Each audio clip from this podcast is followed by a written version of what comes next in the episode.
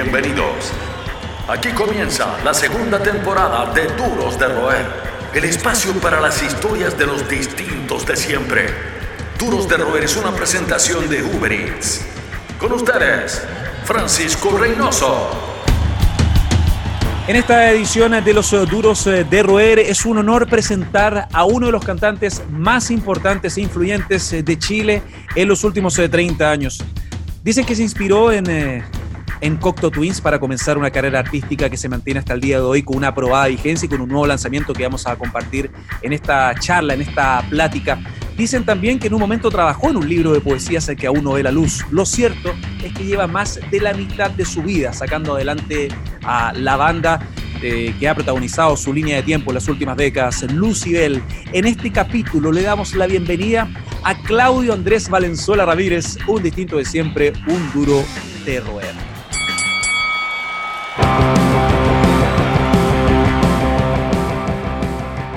¿Qué tal, Claudio? Tanto tiempo. Bienvenido a esta emisión Muchas de gracias. Hace rato que queríamos contar contigo, parte del ADN también del Club de los Distintos de Siempre en Chile y a través de Latinoamérica.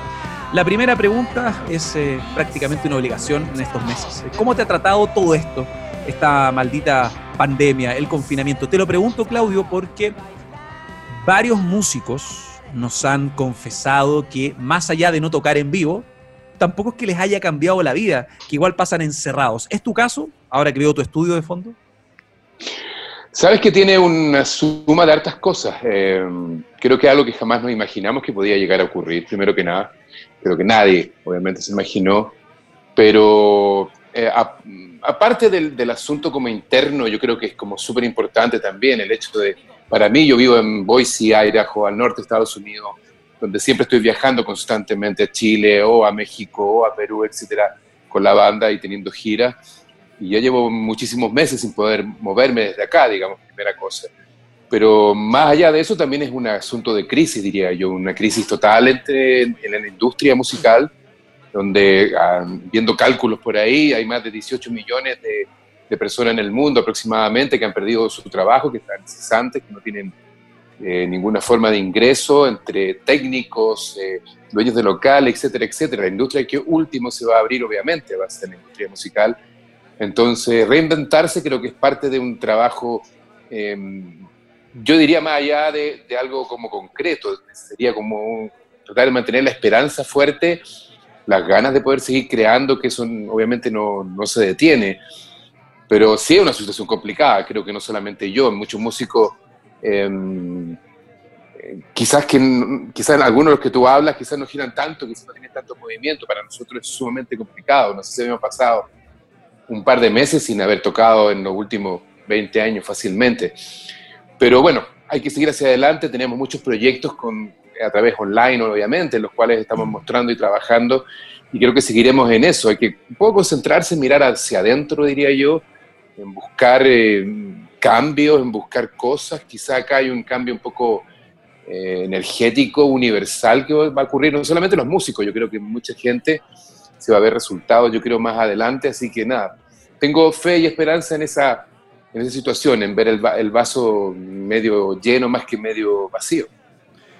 En esta situación de desesperanza, en esta situación de incertidumbre con la industria cultural absolutamente golpeada, vista como la última prioridad en todos los gobiernos prácticamente, no solo en Latinoamérica, sino también en el planeta en general, ustedes a, sus fans, a su fanaticada que han fidelizado con mucho trabajo en los últimos años, les brindaron una buena nueva y es la edición de este disco, Mil Caminos, ¿no, Claudio? Este trabajo recopilatorio desenchufado, acústico, como quieran verlo, reinterpretado, y con invitados que yo considero súper interesantes, hay una diversidad a la vista llamativa.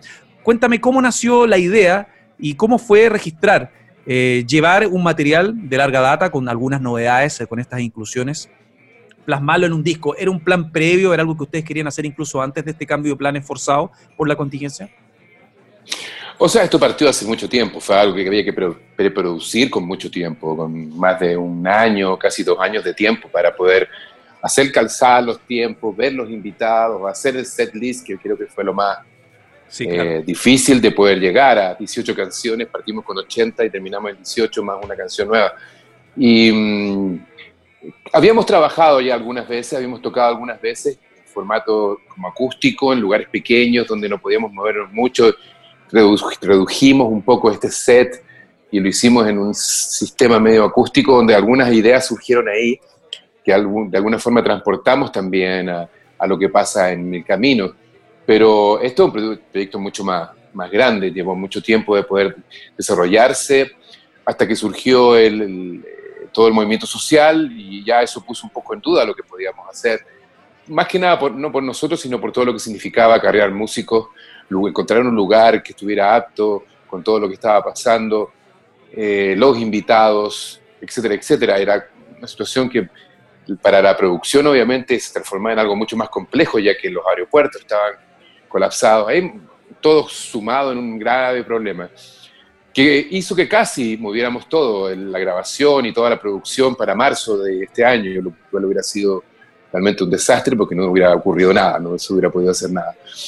Pero así que nada, seguimos la intuición y, grabamos en noviembre del año pasado en plena movimiento social en Estudios del Sur, donde tuvimos una semana. La gente no sabe, Estudios del Sur está fuera de Santiago y tú tienes una zona como medio con una cabaña donde te puedes ir quedar ahí y estuvimos una semana quedándonos ahí para ensayo, trabajo, etcétera, etcétera, ya que nada, nos eh, partimos siendo los tres tocando y, de a poco eh, también fuimos dándonos cuenta de lo que necesitábamos, invitamos a, a Cuti Aste, un increíble músico. Tremendo. Eh, que siempre, siempre hemos querido tocar con él, parte de los tres, parte de los mismos y de muchas otras eh, proyectos, etcétera, etcétera, Negrester, etcétera. Se podría nombrar muchísimas cosas que él, ha hecho, que nos conocemos desde la Facultad de Artes de hace 30 años atrás o más. Eh, y cuando él entró un poco al, trío, se transformó en una especie de, de un Lucibel más, por decir una forma, con todo su aporte que le dio una rítmica y una fuerza diferente. Luego de eso, sabíamos que queríamos agregar más cosas. Eh, así que nada, contamos con Andrés Pérez, con Brasa al Límite, para, para tener este cuarteto de bronces que está increíble sonando dentro del disco. Y, también trajimos a Sebastián Vergara, músico eh, de música moderna, por decir una forma, eh, con el cual ya habíamos trabajado en arreglo de cuerdas previamente y nada, trabajó con un sistema de cuerdas también para poder trabajar este disco. Así que son adentro del estudio, no sé cuántos músicos, o que la verdad nunca sé qué la cuenta, pero deben ser como 10 músicos o 12 músicos que han estado entre medio de invitados y todo. Y lo otro era sumar invitados, que era obviamente algo que era una de las, de las plus que queríamos agregar y queríamos sumar voces para esto, obviamente. Igual el disco que era un desafío no menor, sobre todo con la, la problemática de la distancia con el confinamiento, con la crisis sanitaria, con la atención al disco, igual quedó súper súper elegante. ¿Hay algún álbum acústico que ustedes vieron como referencia en todo sentido, desde la performance, viendo como los clips, la parte visual, el desarrollo? Porque el tema de los conciertos acústicos es divertido, pero hay distintas discusiones. Está la gente que discrepa o tiene una distancia con el apego eléctrico, los recursos eléctricos de algunos shows que se venden como desenchufados y no son tan así. Ah, los discos que tienen este simplismo. ¿Hay algún álbum como en tu formación o en el plan, en las discusiones con Cote, con el resto de la banda, con todo el equipo que lo hayan visto como un espejo para aplicar en este nuevo trabajo, en este nuevo lanzamiento? Yo creo que cada uno revisó hartas, hartas, hartas performances de muchos diferentes músicos. No sé si hay uno específico que podríamos nombrar, pero em, yo creo que una vez que tuvimos el, set list sabíamos más o menos claramente que queríamos enfocar. Em, cuando ya teníamos definido un poco el sistema, lo, el tener cuerdas, el tener bronce, el tener a Cuti tocando, creo que la cosa fue más allá de fijar en algo específico, fue, fue fluyendo. Lo mismo pasó cuando eh, entraron los invitados, cuando entró, no sé, Beto Cuevas para cantar Milagro.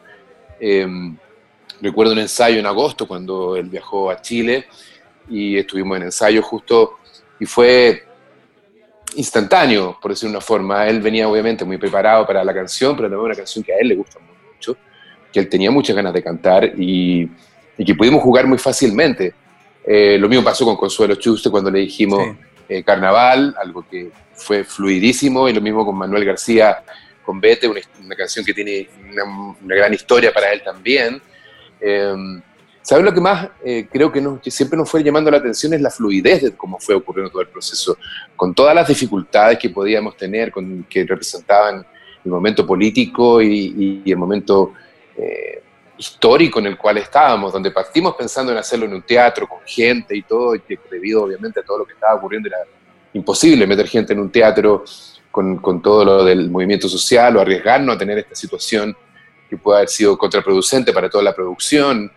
Em, pero así todo se fue dando, se fue fluyendo. Apareció Estudios del Sur como una alternativa, perdón, muy viable, muy, muy clara y además muy bonita de poder eh, filmar, porque además es un, es un proyecto audiovisual, no solamente eh, en audio, el audio ya está disponible en todas las plataformas, más adelante iremos mostrando esto ya es como una película que fue dirigida por eh, Felo Fonseca, con quien ya habíamos trabajado varias veces en varios videos.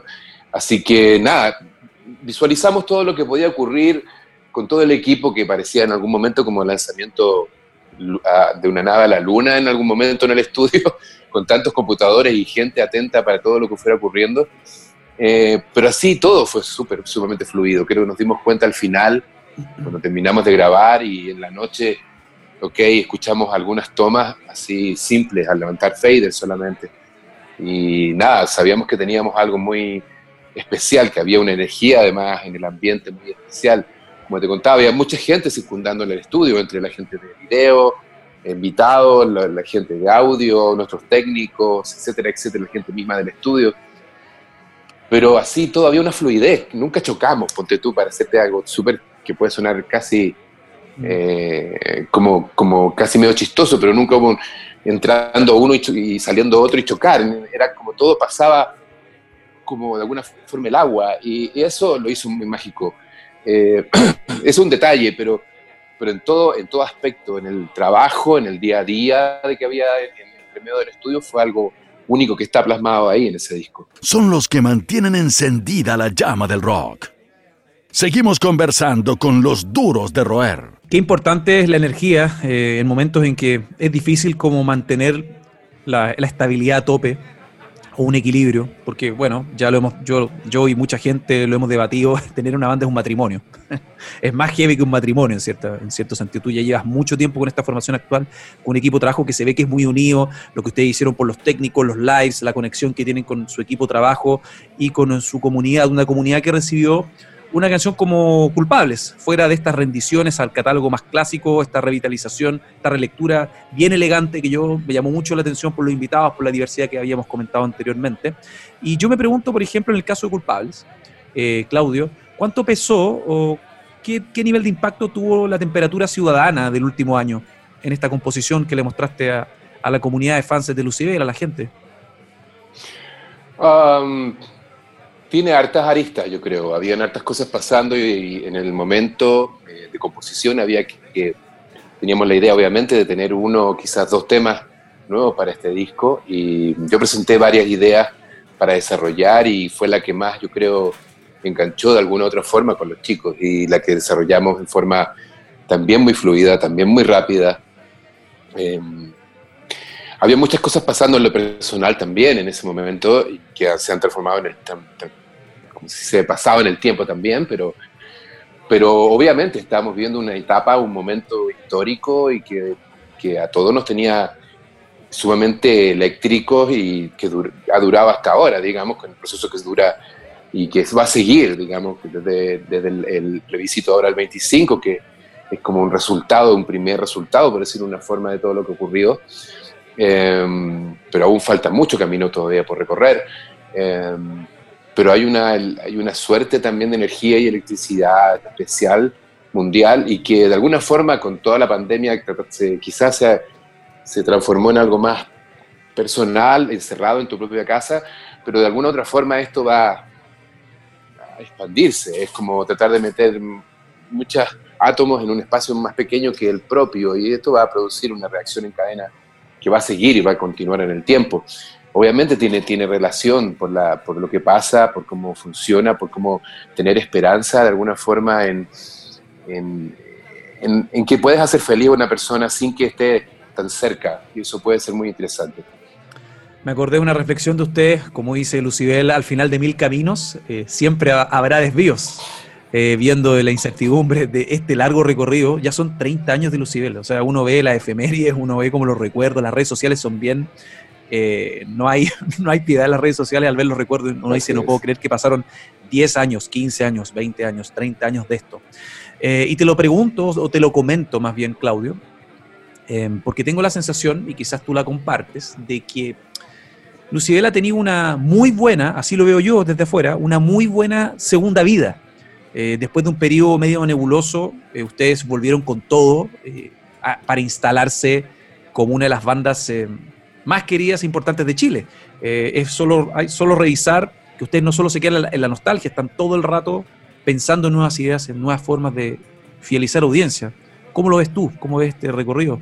Con esta segunda vía, insisto, que tiene en este Big Bang, en este quiebre que ocurre con el cambio de formación a principios de pandemia. Sí, sabes que creo que un poco la terquedad del músico, la terquedad del pensar que, que se puede seguir mientras exista música. Creo que recuerdo muy bien que fue un primer planteamiento que hicimos con Francisco cuando eh, el año 99 se alejan dos de los integrantes y decidimos con Francisco, bueno, ver qué ocurría, que si había música, nos mostramos algunos temas y decidimos, ok, esto tiene que seguir, esto tiene que continuar. Y ahí fue donde reclutamos a Eduardo Case, gran hermano que yo había tenido ya un par de bandas previamente con él, que iba a ser el, primer bajista, obviamente, de Lucifer en ese, en ese tiempo, pero él no pudo porque estaba justo estudiando, eh, pero siempre había estado con nosotros todo el tiempo, de alguna forma eh, aparecía, eh, apareció en ensayos del disco rojo, etcétera, etcétera, como un amigo que siempre había estado ahí. y creo que esa ha sido la premisa, el, mientras haya música vamos a seguir y siempre queremos también, como tú dijiste, darle un poco la vuelta la tuerca un poco a las cosas. cada disco tiene alguna cosa diferente, una suerte de, de invención nueva. Lo mismo pasó cuando se fue Francisco y entra a Cote eh, y con Comiendo Fuego, un disco mucho más power, mucho más diferente, con un power trio que tiene una posición diferente. Y así en adelante, hasta lo último, que es magnético, que es un disco que dimos una vuelta de tuerca hacia otra parte, quizás hacia algo mucho más electrónico, quizás por decirlo de una forma, quizás algo más eh, desarrollado donde cada quien fue también mirando las cosas de una forma diferente. Eh, pero, y esto ahora con Mil Caminos, obviamente era algo que sabíamos que queríamos hacer hace mucho tiempo y que queríamos darnos este gusto espectacular de poder contar con las colaboraciones de grandes músicos, no solamente trabajar nosotros, que es algo que no estábamos acostumbrados a hacer, pero también es muy bueno contar con esta colaboración más allá de uno decir qué quieres que haga, sino ellos te proponen y ver cómo, que esto, cómo esto evoluciona y cómo tú también te vas adaptando a lo que va pasando con los arreglos.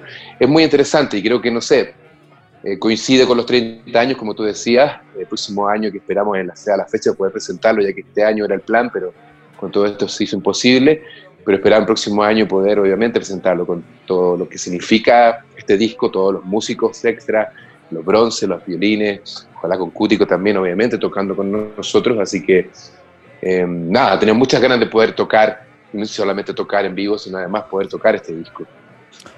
Y vamos a estar atentísimos a eso, también los 30 años, ya recuerdo que los 20 años de la banda o en rendiciones clásicas a álbumes eh, han contado con miembros históricos y la fanaticada que ha seguido desde PSA Magnético la carrera lo valora, pese a que igual puede resultar incómodo, desde afuera se puede ver como incómodo que se ensamblen las piezas, porque yo, por ejemplo, recuerdo, eh, en términos de, siguiendo tu carrera, siguiendo, yo eh, las primeras tocatas de Lucifer para mí fueron súper reveladoras cuando yo era más chico, por el 95, cuando tocaron la Católica del Paraíso, ya vamos a hablar de eso.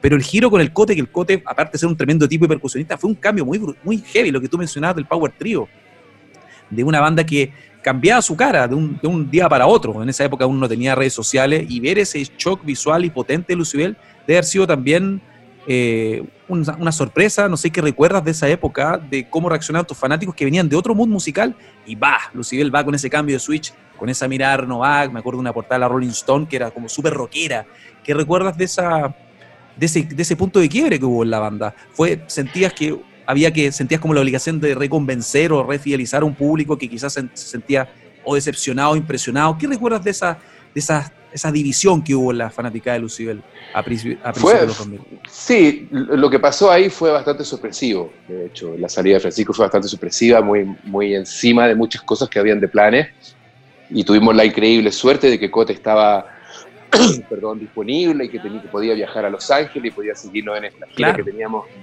días, días después de, de todo, de que hablamos con él en, México. Y recuerdo en el Salón 21, el primer show con Cote, de hecho tocamos, no me acuerdo si fueron casi 30 temas, sino más. Fue un show larguísimo y que lo disfrutamos muchísimo también. De hecho, los primeros ensayos partimos obviamente antes de tocar temas, haciendo jams y tocando algunas rítmicas inventando cosas, cosas que también fueron quedando incluso en el disco primero que hicimos con Cote, que fue Comiendo Fuego. Entonces también ahí nos dimos cuenta que también había música, que había como seguir, que había como, no solamente era para salvar este momento y ver qué íbamos a hacer, no, que había mucho más que eso, que había mucho más por decir, mucho más por hacer. Eh, Cote es un increíble músico en todo aspecto, no solamente percusiones, increíble guitarrista, increíble en todo, increíble muy completo, Sí. Muy, muy, muy completo. Entonces ha sido siempre una suma maravillosa lo que pasa con la banda. Eh, y obviamente esta, esta, es la formación que ha durado más tiempo, la formación que tiene más tiempo y la formación que tiene más discos. Y creo que era la que le correspondía también hacer esta visualización de la historia de Lucibel, ya que tenemos eh, este, este, tiempo acumulado de, de, seguir manteniendo un poco la bandera de la banda y de seguir eh, mutando en el tiempo y todavía falta mucho todavía por hacer. O sea, ya estamos ahí trabajando cada uno, obviamente, en ideas nuevas y todo. Pero primero queremos mostrar este disco. Hay harto ahí historias que poder eh, traspasar a la gente con mil caminos, así que esperemos que el próximo año se pueda. Más que un club, una familia. Sigues junto a los duros de roer. Vamos a entrar ahora en un proceso de regresión. Estamos, como te digo, a puerta de los 30 años de Lucibel, una efeméride que ojalá tenga la representación arriba del escenario, ¿no? Estamos esperando que todo esto vuelva a la normalidad y volver a estos rituales que se hacen cada vez más necesarios y todos como comunidad anhelamos. Pero em, generalmente en un ejercicio habitual de nuestro programa, vamos a los años formativos en estos perfiles que hacemos con invitados, porque en el fondo nosotros somos un club de fanáticos, de fanáticos certificados, de eso se trata Duros de Roer. Entrando a tu primera juventud, ¿cuáles fueron las primeras cosas que te volaron la cabeza, estos estímulos? Cuando hablo de primeras cosas, eh, Claudio, me refiero a discos, eh, canciones, conciertos. ¿Qué hay de esos años formativos en términos musicales? ¿Te acuerdas de quién era tu dealer musical en los 80, por ejemplo, antes de la formación de Lucibel? Uf, yo creo que partió muy de chico. Yo he tenido 8 o 10 años y mi padre era muy fanático de los Beatles y recuerdo tener un tocadisco de esos que se sacaban los parlantes de encima y se desarmaban. Bueno, yo me ponía encima de la mesa y ponía los parlantes acá al lado y trataba de escuchar bastante despacio para no porque muy fuerte no se sentía la idea, y escuchaba muy bien el left, después escuchaba el right, el disco me lo sabía de memoria, que era el Beatles for Sale, y mm, así también como con un disco de Nino Bravo, recuerdo muy bien, me gustaba mucho. Creo que esos dos discos eran un poco lo que me partieron un poco la cabeza al principio, en, siendo muy, muy chico, y también tratando de entender esto de, de, de estéreo, por decirlo de una forma, desde muy pequeño también. Entonces, escuchaba el disco a veces por el lado left, a veces el right, a veces los movía un poco. Ya como esta cosa media de ingenieril, de, producción, me gustaba mucho desde, muy temprana edad. Em, después de eso, obviamente, el primero que apareció fue David Bowie, como en, una, me recuerdo en un especial en la radio, que fue el primer cassette que me regalaron, tenía una grabadora chica, y recién me la habían regalado y me habían regalado un cassette. El cassette recuerdo que era del trompetista Chuck Mayoni y yo simplemente puse un papelito y lo borré y, regrabé con David Bowie, el especial de la radio, de grandes éxitos de David Bowie. Y ese cassette yo creo que lo había escuchado unas millones y millones de veces. Recuerdo que tenía que haber cortado la cinta y, y la arreglabas ahí con, con, ¿cómo se llama? Con la pintura de uñas de mi madre. Eh, Recuerdo incluso, creo que hasta lo cambié de caja alguna vez, abrí la caja y lo volví a cambiar, este tipo de cosas que hacía uno en esa época con los cassettes. Em, luego de eso un poco apareció la parte un poco más eh, de lo que estaba ocurriendo. The Smiths fue lo primero que a mí me, también me voló la cabeza y algo que hasta ahora sigo escuchando sin parar. Lo mismo con Joy Division, lo mismo con The Fall. son bandas de la época un poco...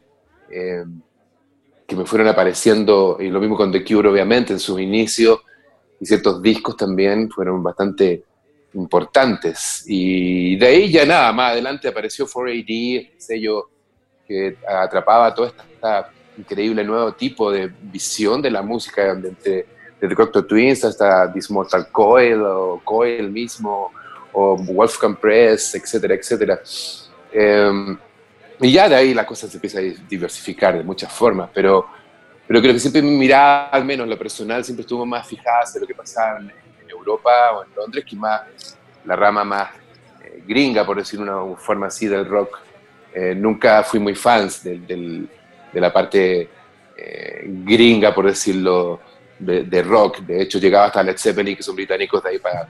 No, no creo que pasé mucho más, al menos en esa época. Creo que después con el tiempo vas escuchando de todo, pero mm. en esa época era así. ¿Y show? Eh, ¿Alcanzaste a ver a David Bowie en el 90, por ejemplo? ¿En este, en este rock en ah, Chile? No, no, llegué a la puerta y no me dio el cuero para entrar. Eh, ¿Cómo? Ah, tengo a veces problemas con algunas cosas desde chico también. Wow. La verdad es que llegué hasta la puerta y no. ¿Con entrada? ¿Tenía la entrada?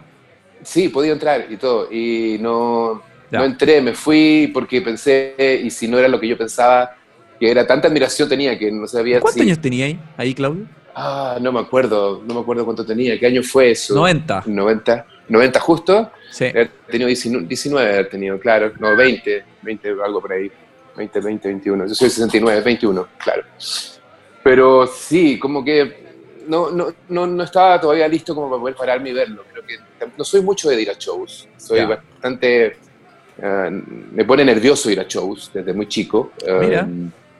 Eh, sí, de hecho, de hecho recuerdo que uno de los shows que casi no voy, pero no me lo te podía perder, cuando la primera vez que vino eh, Morrissey, obviamente, al Estadio Chile, si no me equivoco. Sí, Estadio Chile. Eh, sí, y que fue el primer concierto de mi hija en ese tiempo, cuando todavía no había nacido, de hecho.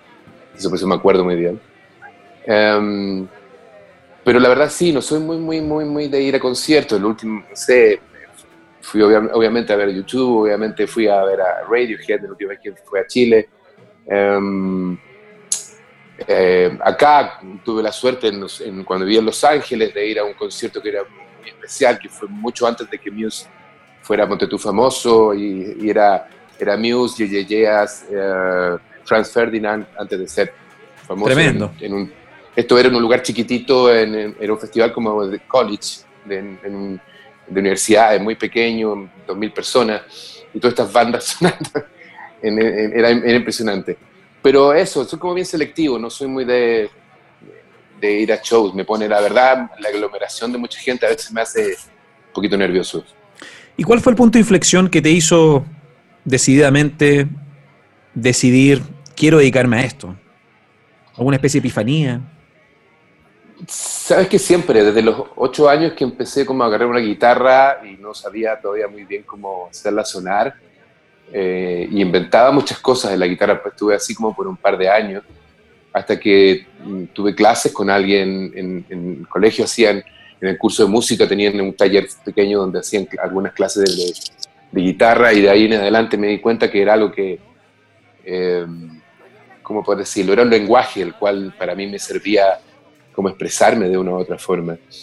Y se mantuvo ahí mucho tiempo. Siempre fui, eh, por decirlo de una forma, bien Mateo, bien buen alumno y entré muy temprano a, la universidad, como a los 15 o 16 años, a estudiar ingeniería en Puchef, en la Chile. Y estuve un semestre ahí, la verdad me aburrí muchísimo, tenía muchas ganas de hacer música. Estaba justo en ese tiempo, recuerdo, el año 85, 86, estaba todo empezando un poco eh, sabía además, porque como estaba en la Chile, que lo que pasaba en la Facultad de Artes y qué estaba ocurriendo ahí, que estaban los prisioneros, que estaba Aparato Raro, que había muchas bandas que estaban todavía estudiando y estaban ahí. Y ah, entendí que estaba esta carrera de tecnólogo en sonido, en ese tiempo se llamaba, em, que era como el ingeniero más o menos del sonido, para decirlo ahora. Y congelé, en ese momento fue una decisión impensable. Eh, Mm. Pero nada, congelé cuando me estaba yendo muy bien, de los miles de alumnos, era el número 100 en la facultad de, ingeniería, tenía muy buenas notas. Y congelé, obviamente mis padres al principio se sorprendieron, pero luego me apoyaron. Em, sabía que lo que quería hacer era música, de hecho la razón por la cual me estaba cambiando la facultad de arte, recuerdo de, de la Chile, era porque estaba pasando cosas ahí y quería tocar, y de hecho fue lo primero que hice, di la prueba de nuevo, ese tiempo fue aptitud, y entré a, la carrera de, sonido, y mm, de hecho, eh, había un festival del Mechón cuando entrabas, era el primero que hacía, y toqué ahí, toqué armónica, recuerdo. Y Eduardo, en ese tiempo, Eduardo Cáceres tocó el bajo, y ahí nos conocimos. Y de ahí nos, empezamos, ahí nos empezamos a juntar y tuvimos la primera banda, que se llamaba La Máquina, y que pasó siendo los dos, juntándonos tardes enteras en su casa, almorzando eh, tallarines con salsa, etc. Era bien, bien interesante la época, cuando había que no había nada, no teníamos nada, ni siquiera amplificador, nada. Yo no tenía ni siquiera guitarra eléctrica. Bueno, tuve guitarra eléctrica hasta muy, mucho tiempo después. Nunca tuve eso. De hecho, la primera me la compré después de trabajar mucho tiempo. Em, pero sí, yo entré a la Facultad de Artes pensando en hacer música y eso fue lo primero que entré a hacer y lo primero que seguí haciendo. Y, y a veces me pregunto por qué, me pregunto qué, qué pasó por mi cabeza cuando sabía que era, tenía la oportunidad de todo, tenía puntaje para poder estudiar desde medicina hasta leyes, cualquier cosa que se me diera la gana, y con becas y cosas, y no, quería hacer música, era lo que realmente me, ¿cómo se puede decir? Me, eh, es, la, forma de expresión que podía tener, es la forma, eh, más allá de la seguridad económica que en ese momento incluso era, no, había, ni industria en Chile, no, había, nada absolutamente nada, 85, 86, no, no existía casi nada que hacer. Las eh, bienales culturales, con suerte. Con suerte, y tocar en, alguna cosa universitaria pequeña, etcétera, no sé. Eh, pero nada, en un momento donde no había nada, supongo que eran más ganas que tenía de hacer todo. Eso era lo más interesante. Están en todas partes. Son los duros de roer. Estaba pensando también fuera de los años formativos, porque Lucibel partió en un circuito universitario, luego fue parte protagónica de esta nueva generación de bandas que parte de la industria de aquella época, cuando había Lucas trazaba su esperanza en esta renovación de la música, Lucibel fue puntal de eso en esa camada maravillosa del 95, ustedes venían de años con años previos, insisto, de un camino largo recorrido, ya sean en formatos, en un escenario artesanal, en un circuito universitario, los espacios que había. Pero otra cosa distintiva, aparte de las influencias británicas que se notaron por sobre todo los primeros discos de la banda, luego de llegar a un sonido más propio, tu forma de cantar siempre ha sido también una, una identidad en, en Lucibel. Uno te escucha y sabe inmediatamente que eres tú, incluso cuando uno escucha un proyecto o escuchó un proyecto que era medio bizarro como M3, e, M3, M314, ese proyecto de Mariano uno escuchaba tu voz y eras tú. O sea, no tenías que contarnos que estaba Claudio Valenzuela participando. Uno tienes, y eso es súper único en cierta medida, encontrar un estilo propio. ¿Tuviste algún referente o inspiración? Porque uno te escucha y sabe inmediatamente que eres tú, en una colaboración, una entrevista. Eh, ¿Qué recuerdas de eso eh, para llegar a ese estilo, no? ¿Fue algo que te nació natural? ¿Qué recuerdas de eso?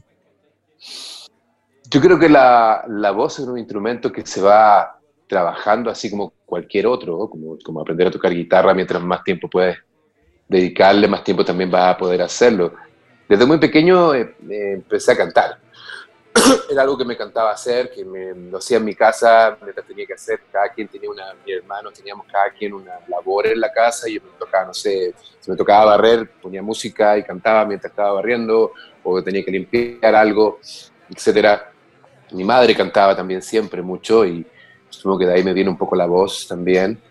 Em, pero no sé si había tampoco un estilo o algo específico Em, tuve una cosa que se llama impostación natural, según un profesor mío en el coro que está participando en el liceo, porque por lo cual yo no cambié la voz, digamos, simplemente pasé muy rápidamente de la voz un poco más eh, aguda a una cosa más grave.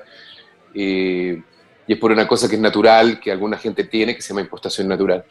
Y, pero creo que de ahí en adelante eh, siempre ha sido un trabajo, ha sido un estudio. Yo no, tampoco ha sido como que yo empecé a cantar y era, recuerdo y escucho demos del principio también eran horribles, pero había cosas también que yo sabía que podía hacer mejor y creo que de ahí en adelante uno va entendiendo y escuchándose, que quizás la primera eh, desafío más grande diría yo cuando te empiezas a, escuchar y sabes y no te, a veces cuesta entenderse y, cuesta también darse cuenta de que es uno. Eh, la primera visión de cuando te escuchas es sumamente chocante, yo diría yo al principio. Eh, pues ya en el tiempo empiezas a darte cuenta de ciertas cosas que eres capaz de hacer, que te gustan hacer mejor, o que, cosas que quizás quisieras llegar a lograr, y empiezas a trabajar en eso para poder llegar. Em, en lo personal no, tengo una visión específica de, de, alguien que me haya más que guiado, no. Creo que em, hay muchas voces que admiro, obviamente, de Bowie, Eh, está Jeff Buckley, cuando la escuché lo primer, por primera vez a Jeff Buckley, fue, fue algo monstruoso, que no, encuentro a nadie que cante mejor que él en el mundo, que cantara mejor que él en el, es impresionante, eh, etcétera, no sé, y antiguamente también, no sé, con mi madre escuchaba Elvis, también era algo que me gustaba también mucho poder escuchar, me gustaban los arreglos vocales, obviamente, de Beatles, era algo más allá de las voces distintivas de cada uno, me gustaban las armonías, cómo se iba trabajando, por eso escuchaba el left, escuchaba el right, para poder escuchar la voz o de yo, no escuchar la voz de Paul, porque a veces estaban abiertas, entonces lo escuchabas un lado y era totalmente diferente al otro, y sin tener todavía estudios como bien básicos, eh, como más, más elevados de música, entendía que había algo pasando acá, que había algo que, al ponerlo los dos juntos hacían cosas que eran diferentes. Em, pero te digo, es, siempre un aprendizaje. Yo creo que todavía estoy aprendiendo muchísimo, todavía hay muchas cosas que, que me faltan por, por, por, llegar a lograr, por llegar a hacer y, espero tener un poco más de vida para poder hacerlo. Ese es como el plan, diría yo, hacia el futuro. Estaba haciendo memoria, son 30 años, algo no menor desde afuera, uno te ha visto compartiendo escenario con bandas de distinto estatus. Desde Bon Jovi, me acuerdo un estadio nacional de Bon Jovi que ha sido como raro igual, frico, ¿no? Estadio nacional con todas las, con todas las MILFs, todo el público de Bon Jovi, el, público duro Bon Jovi. 40, 50 mil personas. Ese público que le importa un rábano que esté o no esté Richie Zambora, le importa Bon Jovi. Eh, también compartiendo escenario con Plasivo, tocando en México en espacios con una tradición importante, eh, teniendo una efervescencia en México desarrollada desde finales de los 90, rompiéndola en Ecuador. Muchos momentos. Eh, ¿Hay algún, alguna, algún recuerdo? Porque uno es inevitable ponerse nostálgico ahora, pero yo me pregunto si hay algún momento, una foto mental que atesores particularmente en tu memoria, quizás con cariño, eh, con emoción de frente, no sé, nostalgia. Yo creo que cada show tiene su, su, cosa especial, pero siempre recuerdo uno de los videos latinos que hicimos, Ponte tú en México, que fue en el escenario más grande de todos, eh, con 50.000 personas que van a ver a todas las bandas, entonces tú nunca puedes asegurarte que puede pasar y esto era... Mm. Oh se movía el suelo. Recuerdo lo mismo en un festival en Colombia, en un Rock al Parque también, donde la gente saltando hacia que el escenario se moviese. El Parque Simón Bolívar. Eh, exactamente. Y, pero así también locales pequeños. Supongo que cuando hicimos hacer, hacer batutas en Chile, porque tú, aunque suene cierto, aunque te mueras de calor adentro, también tiene una cosa, recuerdo las primeras batutas repletas de haber hecho, eh, recuerdo un show que hicimos como cuarteto eh, antes de sacar el disco PS, ponte tú, donde por todas estas cosas de la vida, eh, para la grabación del disco PS teníamos unos instrumentos que habían pasado, nos quitaron los instrumentos mientras había todo problema por, quién tenía el máster y todo, entonces teníamos que tocar porque teníamos que generar algo e inventamos un unplug.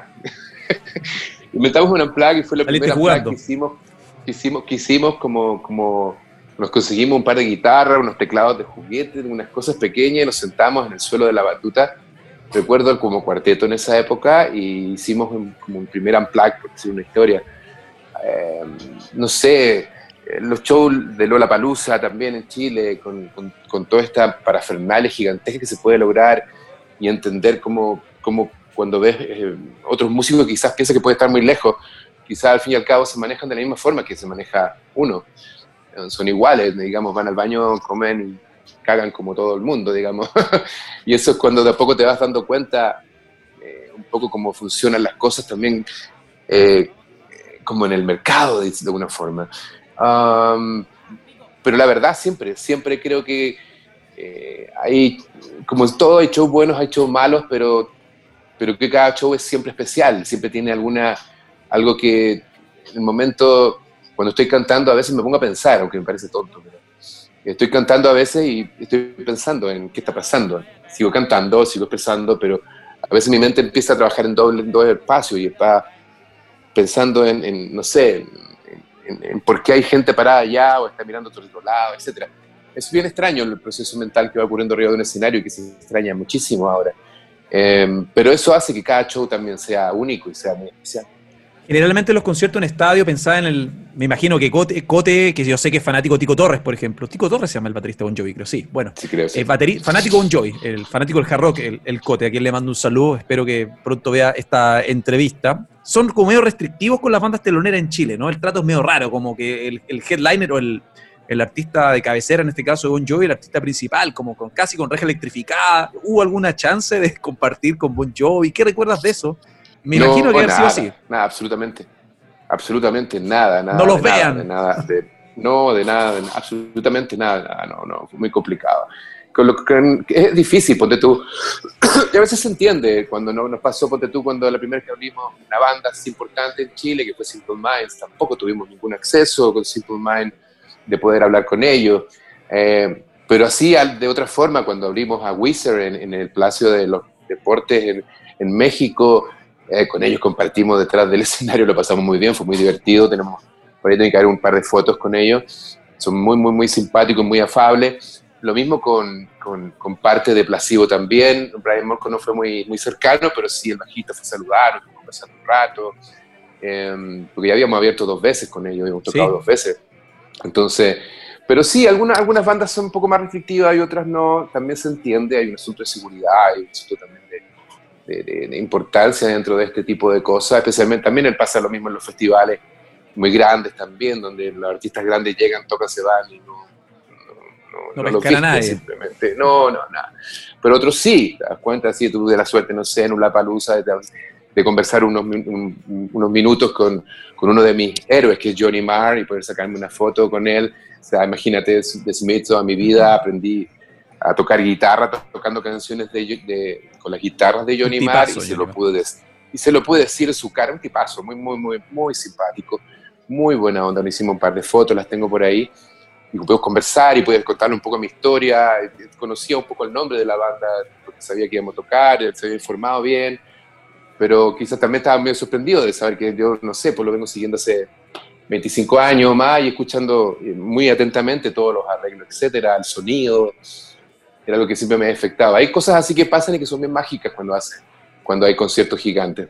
Son los que mantienen encendida la llama del rock. Seguimos conversando con los duros de roer.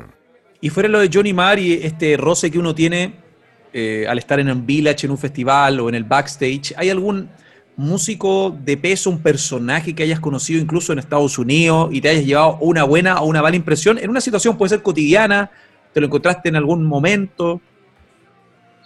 Ah, me toca estar harto en, aeropuertos y recuerdo una vez que estaba en el aeropuerto y veo pasar una seguridad. Eh, y dije, yo conozco a esta persona. Y nada, era, era David Gaham de los Depeche Mode. Eh, y estaba, después lo seguí. Obvio. Lo seguí, definitivamente lo seguí. Hice una foto un par de lejos. Pero en Estados Unidos acá es como bien complicado como pedir una foto, no están así como... Sí, claro el tema de la seguridad. Hay un, respeto, claro, y andaba con una seguridad que era como ocho veces más grande que yo. Em, y, justo iban a grabar el, el, disco anterior, el último disco, del estudio de, Martin, que está en, Santa Bárbara, que es al norte de Los Ángeles. Él vive allá, de hecho, eh, Martin Gore. Y, y nada, pero pude conversar un par de minutos con él, fue ah. afable y todo. Bueno. luego le hablé, lo saludé y todo. Y y no, bien, sí, pero no quise pedir una foto con él, me, me pareció como no el momento adecuado. Venía, viajando, venía llegando en un vuelo sumo de Europa, no, de Nueva York, porque él vive en Nueva York. Venía de Nueva York hasta Los Ángeles, igual es que medio cansador, entonces ah, quise ser muy, muy invasivo. Pero sí, me ha tocado ver un par de personas así, aeropuerto, quizás también actores o actrices, no me recuerdo en este momento mucho, pero claro, cuando está en Los Ángeles es bien fácil encontrarse con gente, de hecho. Claudio, te quiero agradecer tu tiempo ya con el cierre, prácticamente una pregunta que ha sido un poco habitual, es importante ver las proyecciones de cada uno. ¿Cómo ves el futuro en general? ¿Eres de los apocalípticos o de los optimistas, Claudio? wow, ¿no? sabes que es una pregunta compleja porque pasa uno por momento. Yo soy medio bipolar en algunas cosas y mm, da un montón de cosas que me han pasado quizás en mi vida personal en el último tiempo han hecho que quizás a momentos vea todo un poco apocalíptico pero cuando veo ciertos ojos de repente o cierta, escucho cierta música o, o leo ciertas cosas, comentarios, etcétera, viene esa luz, viene esa, esa creencia que todo esto va a ser por mejor. Creo que mm, eh, la humanidad siempre ha pasado por momentos muy difíciles, ¿no? Eh, el otro día leí ese clásico resumen que ya casi es como un meme que te dice, imagínate si hubieras nacido el año 1900. Cuando tenías 10 años hubieras tenido la pandemia, a los 20 y tanto hubieras tenido una Primera Guerra Mundial, a los 40 tendrías una Segunda Guerra Mundial, etcétera, etcétera, etcétera. Y es, es como uno dice, bueno, hemos tenido una vida medianamente pacífica, bueno, los que crecimos en dictadura no fue tan pacífica hasta la, hasta la vuelta a la democracia y tampoco de ahí en adelante ha sido tampoco muy, muy ordenada ni hasta ahora. Eh, quizá no nos había tocado a esta generación vivir una pandemia de esta forma, ni menos siendo músico, que es como, eh, insisto, lo último que va a empezar a funcionar. Quiero ser optimista, creo que es lo único que nos queda, porque si me pongo a pensar en forma negativa voy a tirar todo esto y lo voy a quemar de forma, y no es la idea. Quiero seguir componiendo, quiero seguir trabajando y es lo que hago como diariamente. Estoy acá en, en mi casa, en mi estudio, y estoy siempre trabajando en varios proyectos que tengo, ven, con, DJ Dorian que se llama Sede, que es medio electrónico con, con voz, pero con, que está muy interesante. Pronto lo vamos a estrenar, sigo trabajando en canciones mías, produciendo, he producido ya como, produje como tres o cuatro bandas en Chile, más una banda en, San Diego. Eh, estoy dedicado también a eso, como a la parte de producción, que me gusta mucho, de mezcla y mastering. Um, y nada, tratando de visualizar cosas nuevas, eh, componiendo muchísimo. Creo que tengo más de 20 ideas grabadas en el teléfono que van a ser, espero que al menos la mitad canciones. Y, y, cada vez agarro la guitarra y vuelvo a grabar y vuelvo a hacer otra cosa. Creo que una de las cosas que también me ha servido mucho es poder sentarme en un pequeño sillón y, y con la guitarra empezar a tocar, a, a dejarse ir, a dejarse llevar con las notas. Y creo que ahí te das cuenta que hay esperanza, que hay un poquito de esperanza porque la nota y la música te hace de nuevo, ok, ah, tengo que seguir. No, la canción no la he terminado todavía. Cuando la termine quizás voy a ver qué pasa. Bueno, en las crisis eh, hay procesos creativos reveladores, sin lugar a dudas, y personales, cambios de prioridad y formas de, de ver la vida. En un momento en que estamos todos, no todos, nosotros somos defensores de este sonido, pero en eh, un ciclo en que incluso previo, claro, está la crisis sanitaria, la música de guitarra está siendo fuertemente cuestionada por su relevancia, por su impacto en las nuevas generaciones, fuera de nosotros los que ya estamos un poquito más senior en la materia desde distintas miradas. ¿Sientes que hay una banda chilena con un potencial para levantar o seguir como con la antorcha del sonido de guitarras? Me carga decir como rock, como algo tan superficial, ¿no? Pero una banda que se sustente en un sonido de guitarras para hacer frente a una generación excepcional de músicos chilenos, y lo digo no en un término de enemistad, sino en un término como hay una hegemonía y un liderazgo de solistas actualmente en la escena chilena. Faltan bandas como Power Trios o bandas más convencionales, y ni hablar de bandas de rock o de sonidos de bandas que sustenten su propuesta en las guitarras. Sabes que soy, bien malo como para nombres, he escuchado varias cosas. Eh, me gusta Adelaida mucho, me gustan algunas bandas eh, me gustó lo último de. Ah, no me acuerdo el nombre. Viste que ese es el problema, que tengo un problema con los nombres. Adelaida es una tremenda. Pero, pero, pero, de la verdad, estoy muy seguro que hay muchos chicos que están haciendo en este momento música en su, en su casa, en su pequeño porte estudio, ahora computador, ya que todos tenemos acceso a poder tener una, un buen, una buena herramienta para poder trabajar, que creo que nos van a sorprender de una u otra forma. Como tú decías, claro, estamos en el momento del, del urbano que también no tiene nada de malo. No, Cada quien hace lo que le gusta, lo que tenga que hacer, o los que hacen cumbia, o los que hacen, etcétera. Pero creo que también hay un, hay un mundo de, de guitarras sonando y de guitarras que se vienen en el camino. Y, pero creo que es un mundo sumamente abierto. Eso es lo más interesante. Ella e, no se puede hablar de un estilo específico. Eso quizás es lo que más, a, a nos, quizás no, sé si a mí lo personal, pero sí, sí aparte de nuestra generación, más nos afecta que es como estamos acostumbrados a encasillar algo en algo, no sé, el trash es trash, el death metal es death metal, el, el grunge era grunge, y esto no es grunge, esto era otra cosa. Y eh, ahora la cosa es como bien... Ya fue lo las categorías.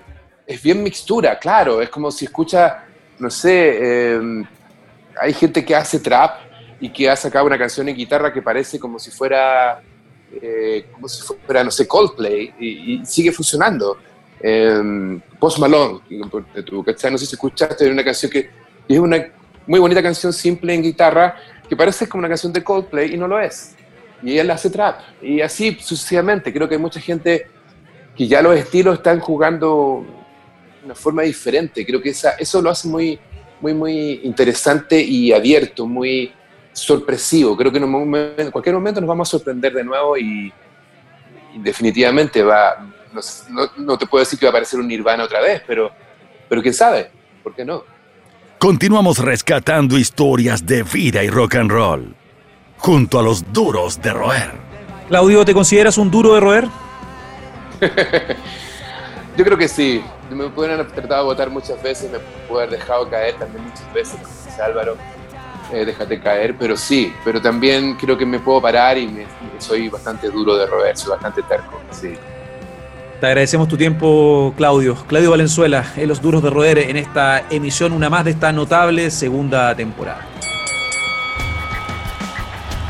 Esto fue Duros de Roer Podcast. El último apaga la luz. El club de los distintos de siempre fue presentado por Uber Hasta la próxima.